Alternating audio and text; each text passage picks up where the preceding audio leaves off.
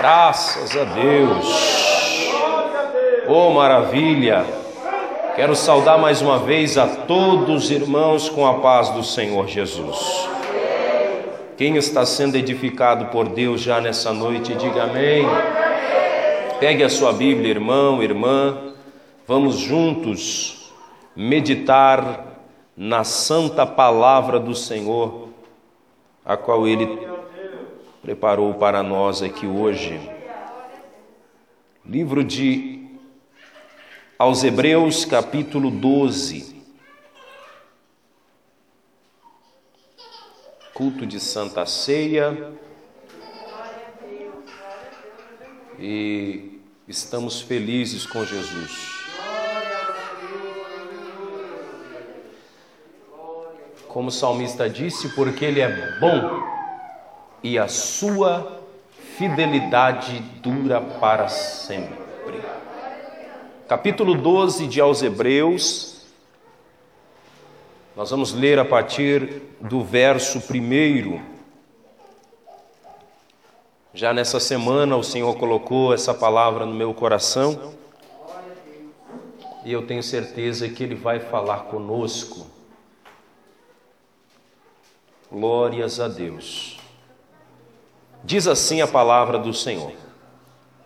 Portanto, nós também, pois que estamos rodeados de uma tão grande nuvem de testemunhas, deixemos todo o embaraço e o pecado que tão de perto nos rodeia e corramos com paciência a carreira que nos está proposta, olhando para Jesus, Autor e Consumador da fé o qual, pelo gozo que lhe estava proposto, suportou a cruz, desprezando a afronta, e assentou-se à destra do trono de Deus. Considerai, pois, aquele que suportou tais contradições dos pecadores contra si mesmo, para que não enfraqueçais, desfalecendo em vossos ânimos. Ainda não resististes até ao sangue, combatendo contra o pecado e já vos esquecestes da exortação que argumenta convosco como filhos. Filho meu, não desprezes a correção do Senhor, e não desmaies quando por ele fores repreendido, porque o Senhor corrige o que ama e açoita a qualquer que recebe por filho. Se suportais a correção, Deus vos trata como filhos, porque que filho há que o pai não corrija? Mas se estais sem disciplina, da qual todos são feitos participantes, sois então bastardos e não filhos, além do que tivemos nossos pais segundo a carne para nos corrigirem, e nós os reverenciamos, não nos sujeitamos ou não nos sujeitaremos muito mais ao Pai dos Espíritos para vivermos?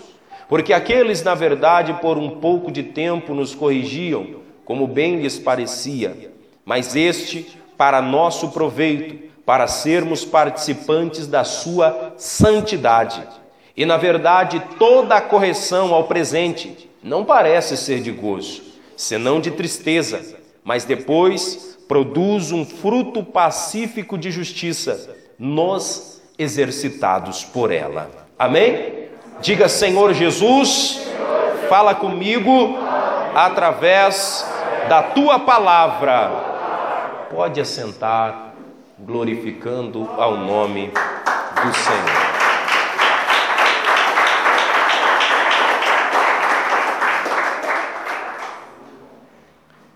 Irmãos, toda corrida de longa distância, ao ser percorrida, não pode se perder alguns aspectos como foco e visão, e principalmente é necessário para se chegar ao final dela resistência. Todos nós estamos em uma corrida de longo percurso, de longa distância. Não fomos chamados para percorrer uma corrida de atletismo de 100 metros, de 200 metros mas fomos chamados por Deus para percorrermos uma maratona. E qual é a grande diferença de uma corrida de atletismo para uma maratona? A corrida de atletismo tem tiro curto, e o importante é sempre chegar primeiro. Mas para todo maratonista que você perguntar, o prêmio de chegar primeiro é valioso, mas o fundamental para ele é cruzar a linha de chegada. E no percurso da nossa trajetória e na nossa corrida de fé, nós não temos por objetivo cruzar a linha de chegada em primeiro, mas nós temos por objetivo cruzar a linha de chegada e dizer: Eu cheguei. E nessa corrida de longa distância que nós percorremos, o Senhor também vai nos ensinar, como filhos, um filho colocado para correr uma maratona, um filho colocado para percorrer uma longa distância rumo ao céu, rumo ao seu galardão celestial. Nesta semana ouvimos uma mensagem aqui, a qual falou acerca das dez virgens, as cinco loucas e as cinco prudentes. As cinco prudentes tinham azeite de reserva, e quando ouviram, aí vem o noivo, saíram ao encontro dele em corrida para cruzar a linha de chegada e dizer: Eu encontrei-se com o noivo. O noivo vem aí e está sendo proclamado diariamente. Nós precisamos tomar a nossa lamparina e percorrer a nossa corrida, a nossa maratona, a fim de chegarmos no objetivo para o que fomos chamados. Mas, queridos irmãos, aí, no meio eclesiástico, no meio da igreja, existe um ensinamento perigoso que começou a ganhar força nos períodos da reforma protestante, que diz: uma vez salvo, salvo para sempre. E certamente, se o irmão e a irmã for pesquisar em alguns lugares na internet, você vai encontrar esse tipo de ensino e alguém vai dizer que se você uma vez levantou a mão para Cristo e já recebeu Ele na sua vida, Independente da vida que você leve, você já alcançou a sua salvação. Você já alcançou o seu galardão celestial. E não há o que você faça para alcançar ou para conquistar. E eles usam como referência alguns textos de Romanos e o exemplo de Efésios que diz que pela graça sois salvos mediante a fé, e isto não vem de vós, é dom de Deus. Muito bem, é o Senhor quem nos salva pela Sua graça. É o Senhor quem nos salva pela Sua infinita misericórdia, através da fé que temos nele. Mas, particularmente, o apóstolo Tiago escreveu com muita propriedade acerca da fé que é reconhecida por Deus. Porque alguns diziam: Olha, eu tenho fé, mas não tinham atitudes que demonstravam a fé que diziam ter. Mas Tiago diz: Mostra-me a tua fé sem as tuas obras, que eu mostrarei a minha fé pelas minhas obras. Porque assim como o corpo sem espírito está morto, assim a fé sem obras é morta. Isso quer dizer que se o Senhor Jesus nos salvou um dia, nós precisamos zelar por essa salvação. Por isso a palavra de Deus nos diz no livro de Tito que Jesus vem buscar um povo seu, zeloso e de boas obras. Quer dizer que nós precisamos ter obras diante de Deus e diante dos homens para chegarmos e cruzarmos a linha de chegada para a qual formos chamados. Nós precisamos ter como objetivo chegar e cruzar essa linha de chegada. Deixa eu fazer uma pergunta: quem está buscando cruzar a linha de chegada aí no céu, levante a sua mão para adorar a Deus. Este ensino, irmãos, tem levado muita gente de forma descomprometida a dizer que conhece a Jesus e conhece o Evangelho e não há uma mudança em suas vidas, não há uma, um cuidado em ter uma santificação e um zelo pela santidade. E eles dizem: a santificação é quando você encontra-se com Jesus. Jesus conhece você e ele te santifica, porque todo o processo de santificação é advindo dele, sim. Em primeira etapa, o processo de santificação vem de Jesus, preste atenção nisso. É o momento que você levanta a tua mão para Jesus e diz: Senhor, eu entrego a minha vida ao Senhor. Dali, desse momento para trás, não tem mais lembrança do seu pecado, porque é cravado naquela cruz que Jesus já pagou o preço. Porém, o mesmo texto de Hebreus, aqui, capítulo 12, lá no verso 14, diz que nós precisamos dar continuidade à santificação. A santificação inicial Jesus faz, mas a santificação em continuidade é responsabilidade de cada cristão. É por isso que a Bíblia diz: segui a paz e a santificação, sem a qual ninguém verá o Senhor. É necessário zelar pela vida de santidade, pela vida de santificação. Nessa corrida em que estamos percorrendo, nós precisamos ter como foco o céu cruzar a linha de chegada, mas precisamos entender que toda maratona existem regras, existem rudimentos que precisam ser seguidos, que precisam ser levados a sério e a risca. Há muita gente hoje que tem levado uma vida de qualquer maneira, achando que por algum motivo, naquela hora, Jesus vai se compadecer dele e vai levar ele para a glória glória. Não, ele já se compadeceu quando foi para a cruz do Calvário.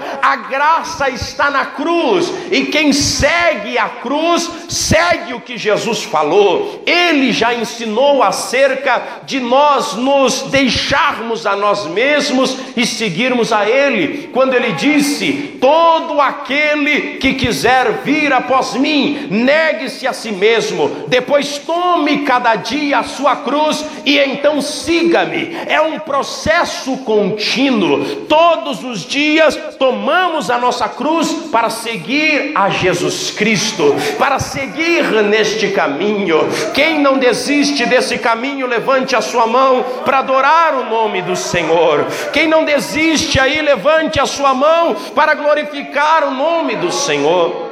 É por isso que no livro da Revelação, no livro do Apocalipse, Deus fala a João: quem é limpo, limpe-se ainda. Quem é sujo, suje-se ainda. Quem cuida ser santo, santifique-se ainda. Ei, irmão, ainda nos dias de hoje, em meio a uma sociedade putrefata, podre, desgraçada de pecado, de idolatria, de imoralidade, de religiosidade, ainda assim é possível ser santo, ainda assim é possível ser santo, ainda assim é possível ser separado. E Deus quer um povo santo, Deus quer um povo separado, Deus quer um povo diferente. Você jovem tem que fazer a diferença, você homem você, mulher, tem que fazer a diferença. Você, obreiro, você, obreira, tem que fazer a diferença. Deus nos chama para fazer a diferença. Esse ensino de que se você aceitou a Jesus, depois é só oba-oba e maravilha, e Jesus é legal e é 10 e é bacana, e você, Jesus para cá, e você, Jesus para lá, como se Jesus fosse um parceiro de rua. Não, ele é Senhor dos senhores. Se para o nosso Pai nós dizemos Senhor, se para as autoridades é, civis e militares dizemos Senhor, por que que para o nosso Deus será um tratamento de qualquer maneira? É Senhor, Pai, Senhor. Quem adora Ele, levante a mão aí, meu irmão. Eu estou sentindo algo de Deus aqui nessa hora. Eu estou sentindo que alguém aí está começando a se desvencilhar de algo que está te prendendo e colocando a visão aonde você tem que chegar. Mas essa palavra nos traz ensino, irmãos. E o tremendo da Bíblia Sagrada é nós glorificarmos a Deus é nós fazermos aquele momento onde o Espírito vem e nos toma e nós glorificamos, pulamos, falamos em língua. Mas é importante observar a doutrina da Bíblia. É importante aprender com a Bíblia. É importante tomar nota e instruído for pela palavra de Deus. Se você for instruído por homem, você pode se distrair, se desviar, se corromper. Mas se você for distraído, ou melhor, se você for instruído pela palavra, você não se distrai. Você não vai para a direita e nem para a esquerda, mas você tem um foco, tem um objetivo, como Deus falou a Josué. Observe então comigo, irmãos, que nessa corrida proposta para o Filho de Deus, existem aqui algumas lições. Em primeiro lugar, desvencilhar-se daquilo que nos prende. Para quem quer cruzar a linha de chegada, precisa se desvencilhar daquilo que está lhe prendendo. Observe comigo o versículo de número 1. Porque estamos rodeados de uma tão grande nuvem de testemunhas, deixemos todo o embaraço e o pecado que tão de perto nos rodeia e corramos. Olha que palavra! Essa nuvem de testemunha a qual o escritor está falando é da nuvem de testemunhas descrita em Hebreus capítulo 11, a galeria dos heróis da fé, homens e mulheres que marcaram a sua geração e que ainda marcam a nossa pelo seu exemplo de fé, pela sua vida disposta e colocada diante de Deus pela sua abnegação e pelo seu cuidado e zelo para com as coisas do Senhor. Então ele diz: já que essa nuvem grande de testemunho está nos observando, nós precisamos nos desvencilhar, nos desprender de todo o embaraço e de todo o pecado que tão de perto nos rodeia, porque há alguns crentes que acham que o pecado está muito longe dele e tratam de uma maneira até um certo ponto arrogante, dizendo: não, pecado aqui não tem vez, cuidado. O homem mais forte da Bíblia caiu. O homem mais sábio da Bíblia caiu, o homem mais espiritual da Bíblia caiu do Antigo Testamento. Aí veio Jesus Cristo para mostrar de que maneira não cai. Vigiai e orai, para que não entreis em tentação. Oh, aleluia! Se desvencilhe do embaraço e do pecado. O pecado está perto e você sabe o que é. Tudo o que é pecado é o que fere os princípios, fere a lei de Deus, fere as ordenanças de Deus. O Espírito já acusa você. Quando você olhar para algo que vai gerar pecado, o Espírito acusa você. Quando você for pegar em algo que é pecado, o Espírito já acusa você. O Senhor já diz: Isso é pecado. Não precisa o pastor estar do teu lado, ou melhor, não precisa ninguém estar do teu lado, porque quem está contigo e tem os olhos como chama de fogo, ele já diz: É pecado, não faz não. Não toca, não. Deixemos o pecado, mas deixemos o embaraço. Imagine alguém correndo uma maratona, certamente você já viu, no último dia do ano, a famosa corrida de São Silvestre.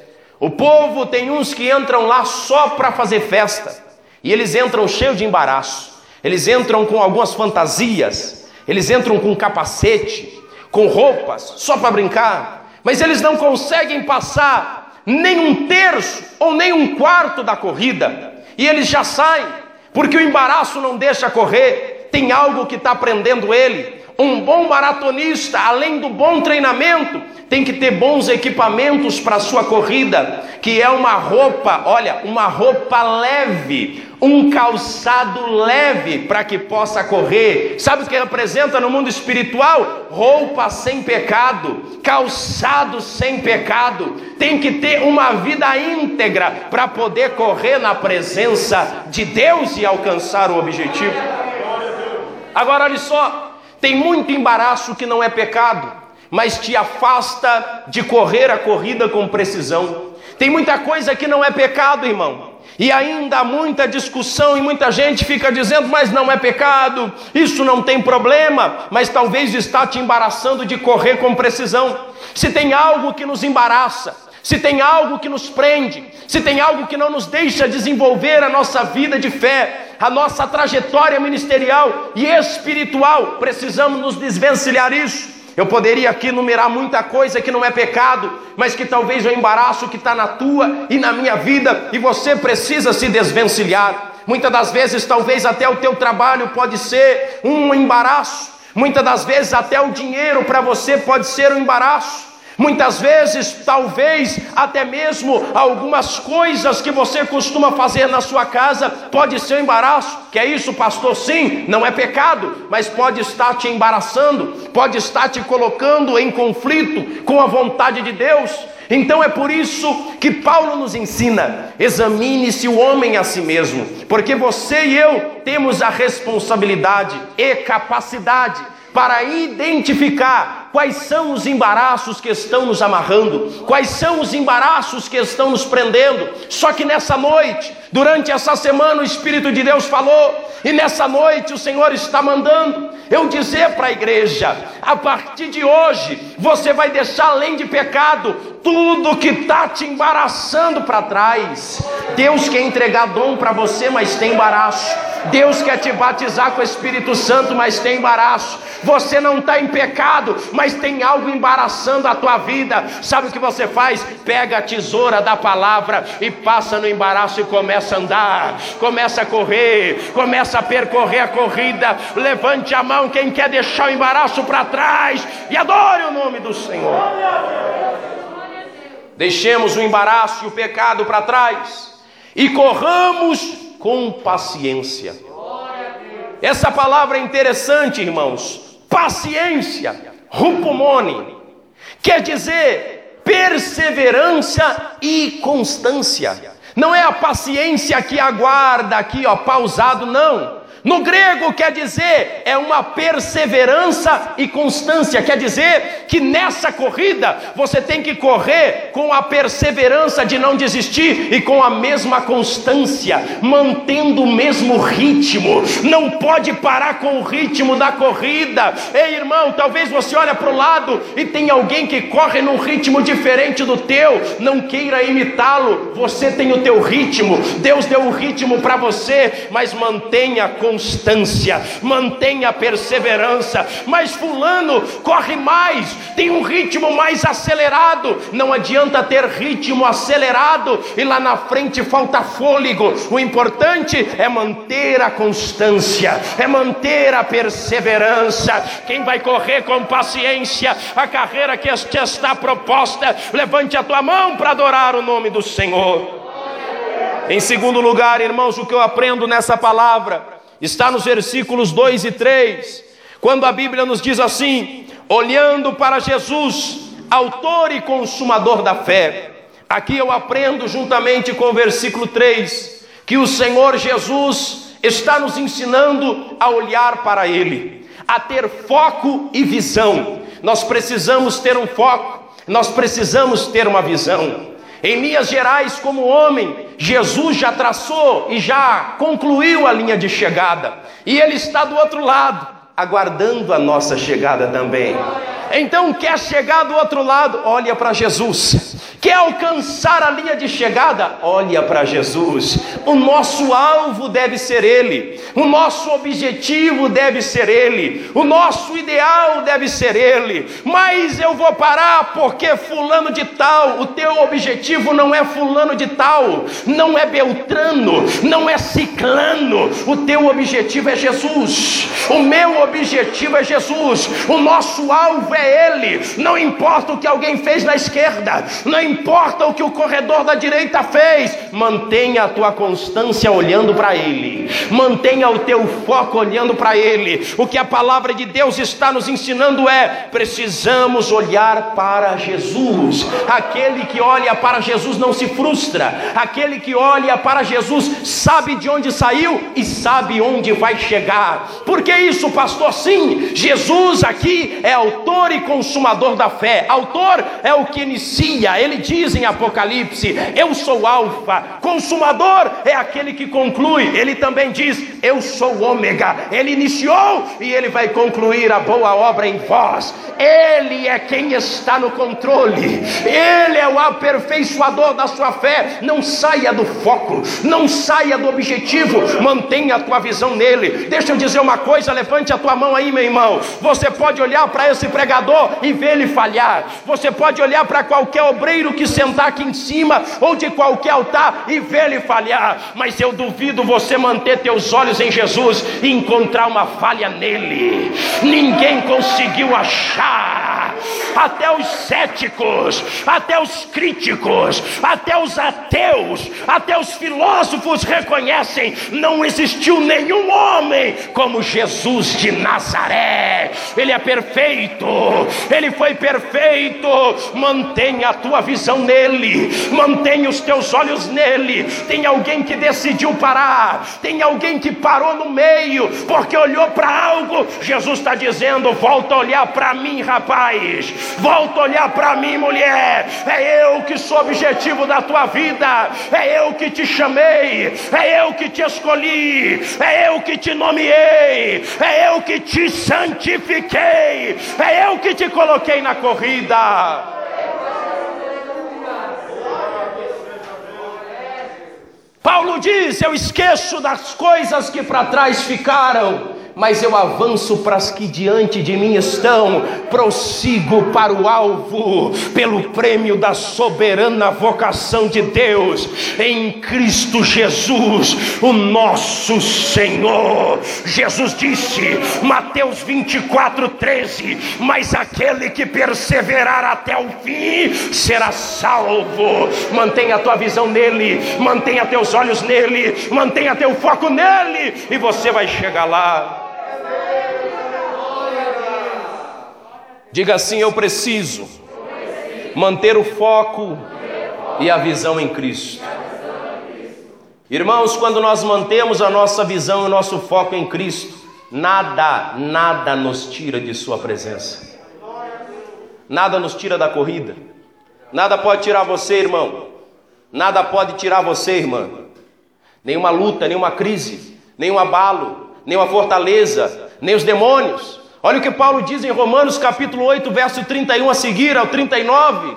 Que diremos, pois? Se Deus é por nós, se Deus é por nós, e ele termina dizendo: porque nem a largura, nem o comprimento, nem a altura, nem a profundidade, nem uma criatura ou outra qualquer coisa nos poderá separar do amor de Deus que está em Cristo Jesus, o nosso Senhor.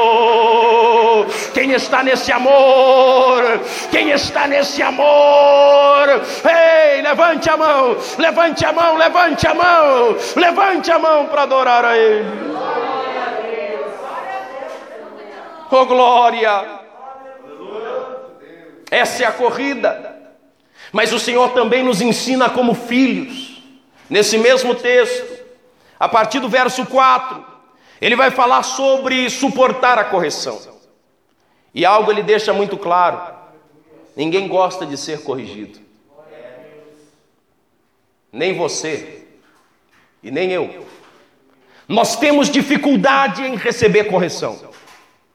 E não vem alguém dizer aqui, não, eu tenho facilidade porque não existe. Os discípulos de Jesus, ao serem corrigidos por ele, muitas vezes reagiam de forma negativa. Nós, nós somos costumeiramente egoístas e egocêntricos e olhamos para nós mesmos e não gostamos da correção. Mas o Senhor está dizendo que para percorrer essa corrida e ter êxito nela, nós temos que suportar a correção. Porque na linha de chegada já está Jesus e é o nosso foco, estamos olhando para Ele.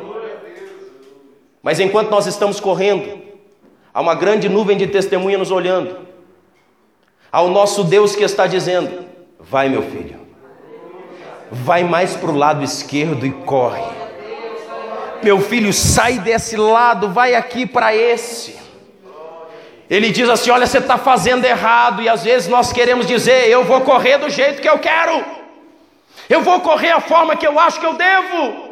Você não vai conseguir concluir a linha de chegada, irmão, porque o Pai conhece, Ele sabe todos os caminhos das pedras, Ele sabe todos os caminhos a percorrer, e Ele está te dando direção. Nessa corrida, o Espírito Santo é como um guia para você, como um treinador que está dizendo: olha, vem mais para cá, diminui um pouco o ritmo, agora acelera. Ele está instruindo, e muitas vezes você faz errado, eu faço errado, e ele corrige, e ele exorta, e ele chama atenção. Só que tem um detalhe: mesmo nós chamando atenção, mesmo ficando bravos, não podemos parar de correr. Fique bravo, mas continue correndo. Fique nervoso, mas continue correndo. Fique chateado, mas mantenha foco, porque daqui a alguns metros você vai ver o porquê ele te corrigiu. E você vai dizer: valeu a pena ouvir o conselho do meu pai, valeu a pena ouvir a correção do meu pai. Olha o que a palavra diz: se suportais a correção, Deus vos trata como filhos, porque que filho há que o pai não corrija? Se um filho não é corrigido, se um filho não for corrigido, ele vai se perder, ele vai se destruir, ele vai virar uma bomba relógio, a qualquer momento ele se autodestrói. Mas quando a correção, quando a disciplina, o filho vai sempre estar instruído. É por isso que o sábio Salomão disse: ensina a criança no caminho que deve andar, porque quando crescer não se desviará dele. É função do pai, amanhã é dia dos pais. É função do pai ensinar, instruir e corrigir seu filho. Talvez você não tenha gostado de algo que Deus te corrigiu. Talvez eu não tenha gostado de algo que Deus me corrigiu. Talvez você está passando por um processo de vara, de disciplina. E ele corrige, ele disciplina quem ele quem ele está sendo disciplinado, está sendo corrigido. Quer maior sinal do amor de Deus? Ele está corrigindo, está disciplinando, porque Ele te ama porque Ele tem prazer em você, porque Ele investiu em você, Ele te colocou na maratona, porque Ele sabe que você pode chegar lá. Precisamos suportar a correção. Porque quando suportamos a correção em quarto lugar, nós vemos o fruto, vemos o resultado dela em nossa vida. Qual é, pastor? Vamos lá, versículo 8. Se estáis sem disciplina, da qual todos são feitos participantes, sois então bastardos e não filhos. Olha o que está dizendo a Bíblia. Se estáis sem disciplinas, vocês são bastardos, filhos ilegítimos, mas se estão sob disciplina, quer dizer que são filhos de verdade. A aceitação de um filho verdadeiro de Deus é quando ele tem disciplina, é quando ele é disciplinado e corrigido, é quando o Senhor instrui, é quando o Senhor corrige, irmão. Tenha prazer quando Deus te chama atenção.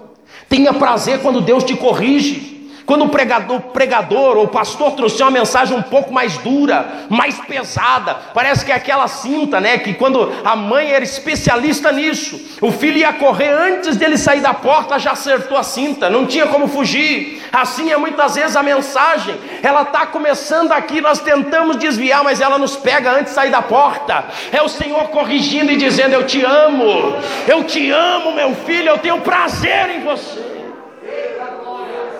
Irmãos, tem se criado uma geração de crentes, uma geração de cristãos que não gostam de correção, que se corrigir, se vier uma palavra mais dura, se vier uma mensagem mais corretiva, ele diz: Eu caio fora, isso não é para mim, porque sempre ele está certo.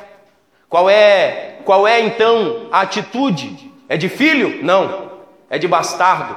Eu não quero ser conhecido como bastardo, eu quero ser conhecido como filho. O filho aguenta a disciplina, aguenta a correção. O filho aguenta a correção, aguenta a disciplina. Mas entenda uma coisa, irmão: o mesmo Deus que disciplina, ele não bate para matar, não. Tem muita gente por aí que prega o que não vive e vive o que não prega. é, irmão, tem muita gente que está fazendo mingau com o evangelho.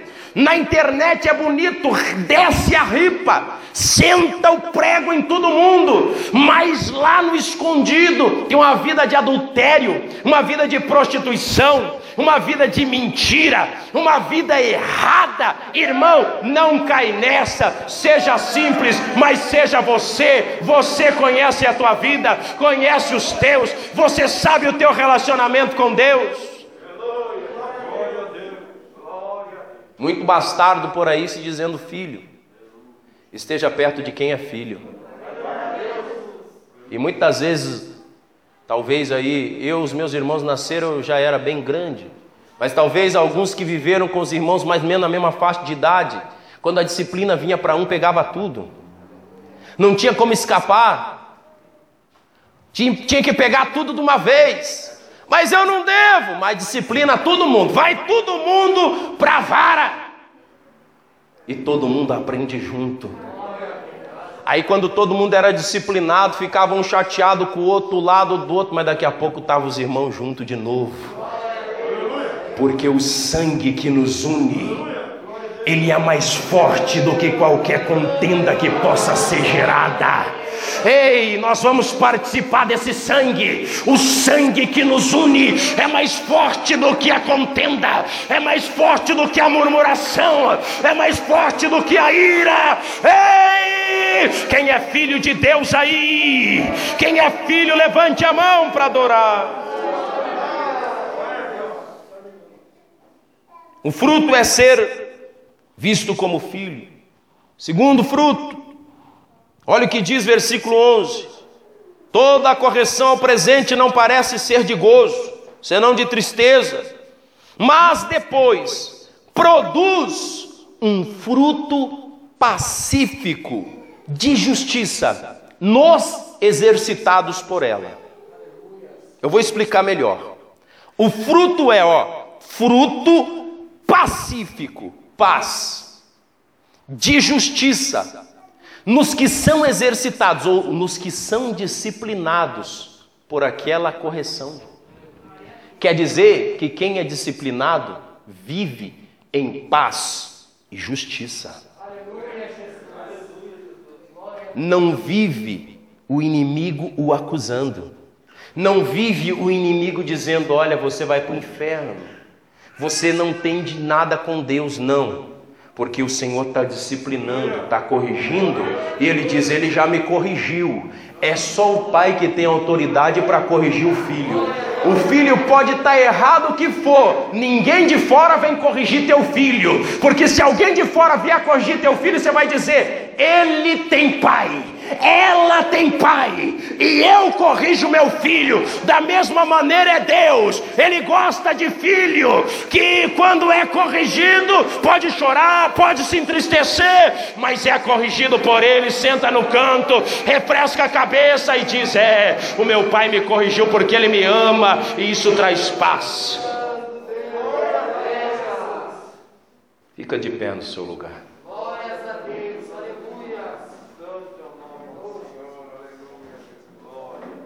Quem vai correr a carreira, a carreira que foi proposta para você? Quem vai seguir os conselhos da palavra de Deus? Irmãos, durante toda essa semana Deus fala muito forte ao meu coração sobre isso e tem falado já há alguns dias sobre o nosso cuidado, a nossa santificação, a nossa vida e santidade. Precisamos zelar por ela, irmãos. A cada culto que eu venho, eu tenho reparado uma coisa, eu tenho ouvido diversos louvores falando sobre a vinda de Jesus. Algumas mensagens, às vezes, os pregadores começam falando de uma coisa e termina falando sobre a volta de Jesus. Porque o Espírito ainda continua ativo na terra. Jesus está voltando, irmãos, e nós precisamos nos disciplinar. Nós precisamos olhar para a palavra de Deus e dizer: Senhor, limpa mesmo, purifica mesmo, tira o que está errado mesmo. Amém? Irmãos, eu quero fazer uma oração. Se alguém quer fazer um concerto com Deus nessa noite, não vou chamar você a vir aqui à frente, mas que você ir no seu lugar, enquanto os servos de Deus vão lavar as mãos, cooperador Emerson, pastor Leandro, nós vamos aqui, irmãos, fazer uma oração. E talvez você quer fazer um concerto com Deus. Eu não vou te chamar aqui na frente, porque às vezes chamando assim expomos alguém. Mas eu quero que você, aí onde você está, feche seus olhos, toda a igreja agora. E durante esse mês, durante esses dias, talvez você percorreu a corrida de uma maneira tortuosa, de uma maneira errada. E talvez tem coisas que você tem que pedir perdão, que tem que confessar diante de Deus. Não seja arrogante, irmão. Para homem, para mulher, você pode ser arrogante e dizer: Não, não tem problema nenhum comigo. Só que diante de Deus ninguém esconde. E a Bíblia diz assim: ó, se confessarmos os nossos pecados, Ele é fiel e justo para nos perdoar os pecados e purificar de toda injustiça. E Jesus nessa noite está aqui, Ele está aqui para perdoar pecados. Vamos fazer uma oração. Feche os teus olhos, Senhor. Estamos diante da tua igreja, meu Deus. Estamos diante da igreja do Senhor. Meu Deus, e eu sei, ó Pai, que essa palavra não é em vão porque não é minha e o Senhor não tem compromisso com a minha palavra, o Senhor tem compromisso com a tua palavra. Meu Deus, eu sei que o Senhor falou com a tua igreja nessa noite, e há jovens aqui que precisam se consertar, há irmãos e irmãs que precisam se consertar aqui nessa noite, há pessoas, meu Deus, que precisam fazer uma oração de conserto, pedindo perdão ao Senhor, pedindo mudança para a sua vida meu Deus, e como o Senhor é misericordioso. Oh, aleluia, irmãos, que coisa linda. Oh, aleluia. Eu vejo, meus irmãos, um, braços abertos e duas mãos estendidas. E o Senhor está dizendo para alguém aqui: Eu não te abandonei. Eu estou de braços abertos te esperando.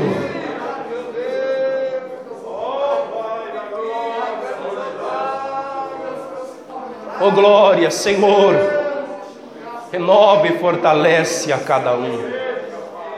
Para a glória do teu nome, Senhor, é o que nós clamamos. Em nome de Jesus.